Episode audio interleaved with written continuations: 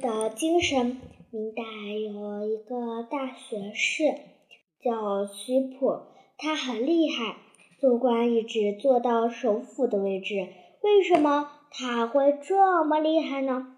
因为徐普不仅从小就很聪明，而且性格还很文沉，不轻易表现自己。徐普做什么事情，对自己要求都十分严格。他经常学习古代的名人对自己说过的话、做过的事情进行反省。一天，徐普看书的时候，发现古代有人用豆子来约束自己。徐普觉得这个办法好，也效仿古人，准备了两个瓶子，还有一些黄豆和黑豆。徐普每天。都会往两个瓶子都丢豆子，没多久，两个瓶子的豆子就变得很多很多了。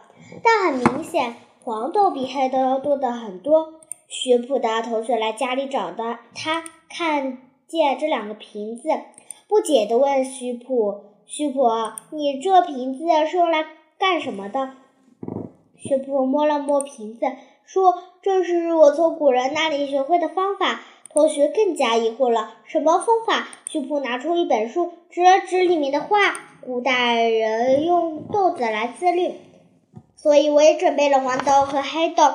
如果做了好事或者说了有益的话，就在瓶子里放一颗黄豆；如果我做了不好的事或者说了不好的话，就放一颗黑豆。